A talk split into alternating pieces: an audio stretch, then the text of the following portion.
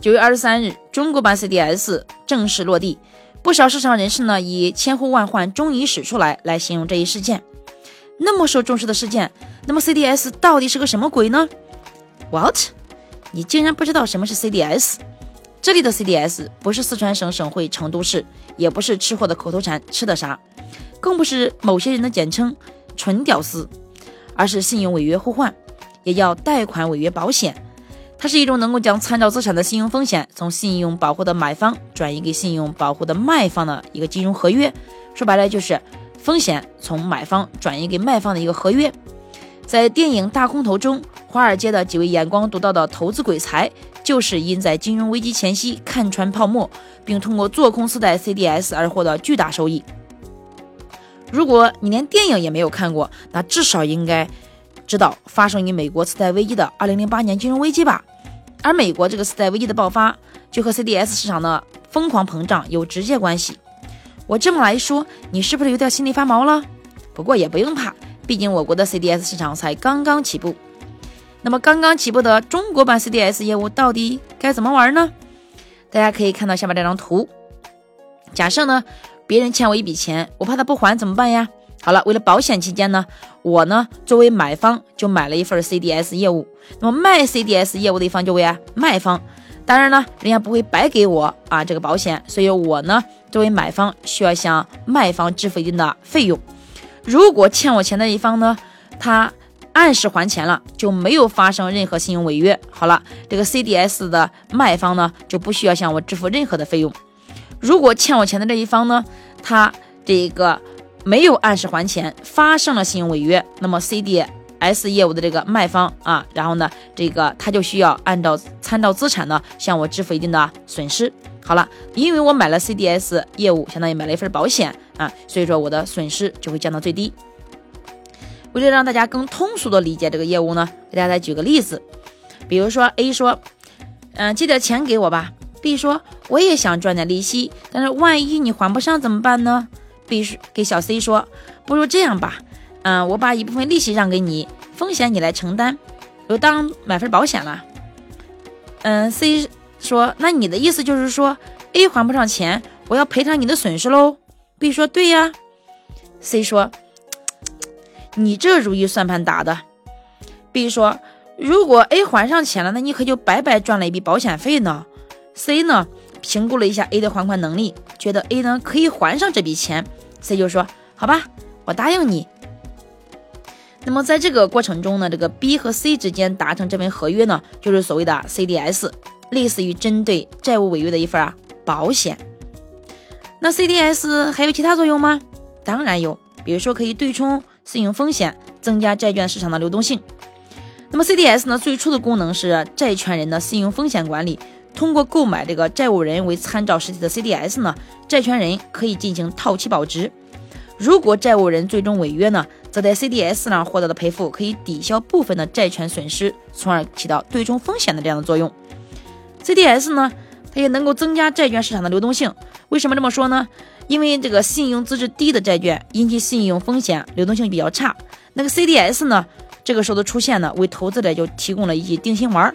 投资者在 CDS 的保护下呢，会更加愿意持有标的债券。第二个呢，就是。咱们 CDS 可以这个揭示信用风险，有价格发现的功能。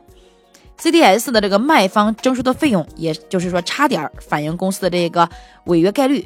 违约概率越高，那么 CDS 的这个征收的费用就越高；违约概率低的，当然费用自然也会低。那么 CDS 的价格上涨呢，往往是由债券市场和股票市场的走低造成的。因为债券市场和股票市场走低，违约风险就会啊提高，违约风险高，那么我 CDS 的价格自然会啊高。好，那么咱们中国为啥要开展 CDS 业务呢？其实呢，理解了刚才咱说的什么是 CDS 以后呢，为什么要开展这个业务呢？也就很容易回答了。因为根据万德啊这个资讯统计数据呢，截止到八月初啊，今年已有三十九只债券兑付违约，涉及到十九家发行主题，违约金额高达二百四十九点一一亿元。不管是从这个债券的数量、违约债券数量，还是违约金额，均达到去年的两倍。哦，市场风险这么大，投资者心里没有底，怎么办呀？发展 CDS 业务就是一个比较可行的解决的途径。而且呢，一位市场的资深分析人士说，市场从来没有像现在一样需要对冲信用风险的产品。那么 CDS 的落地呢，有助于缓解这个违约案例飙升后的这个忧虑，并帮助投资者呢更快的察觉风险比较高的企业。好了，那除了这以外呢，那么 CDS 业务呢还可以配合债转股、资产证券化，化解银行不良资产。解决银行不良资产呢，包括两个方面的内容：一是呢对已经沉淀的不良资产进行处置；二是呢要防范新的不良资产的形成。因为不良资产是个非常头疼的话题啊，要进行处置，所以将来不良资产的整个的一个处置呢，不良资产的这样产品呢，将会成为将来投资的一片蓝海。因为这两边方面内容呢，一个是化解不良资产啊，一个是防范新的不良资产形成，这两方面的内容实质上也就是可以归纳为信用。这个缺失的问题，说发展这个 CDS 呢，有助于解决这两方面的问题啊。哦，那听起来这个作用还真不小呢。那么 CDS 呢，可以彻底化解违约风险吗？啊，当然答案是否定的，因为信用风险从来都不能化解，而只能转移。就像刚才说到的哈，CDS 一直被认为是造成零八年金融危机的重要推手。相关资料也显示，零八年金融危机之前呢，以 CDS 为主的这个柜台衍生品市场呢，是一个无集中竞价、无公开交易信息、无监管法律的三无市场。那所以说，最终的这个疯狂的资金呢，吹大了泡沫，最终使它走向了破灭。所以可见呢，这个 CDS 市场的过度无序膨胀可能带来的风险也是十分可怕的。而且相关的人士指出。发达经济体的经验告诉咱们啊，CDS 只是转移风险，而不是化解风险。未来一段时间呢，需要关注的核心问题仍然是央行以及监管层面对债市的态度以及措施，进而，在当前高杠杆的市场环境下所潜在的流动风险是否会出现。当然，也有的人会说，CDS 落地了，是不是终于可以做空房价了？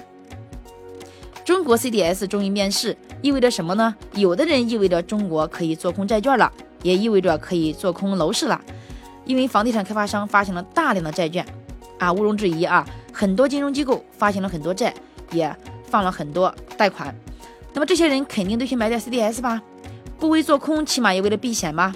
买入这么多的 CDS，那么 CDS 的价格肯定上涨，于是避险买家推升价格，从而吸引更多投机买家进入市场。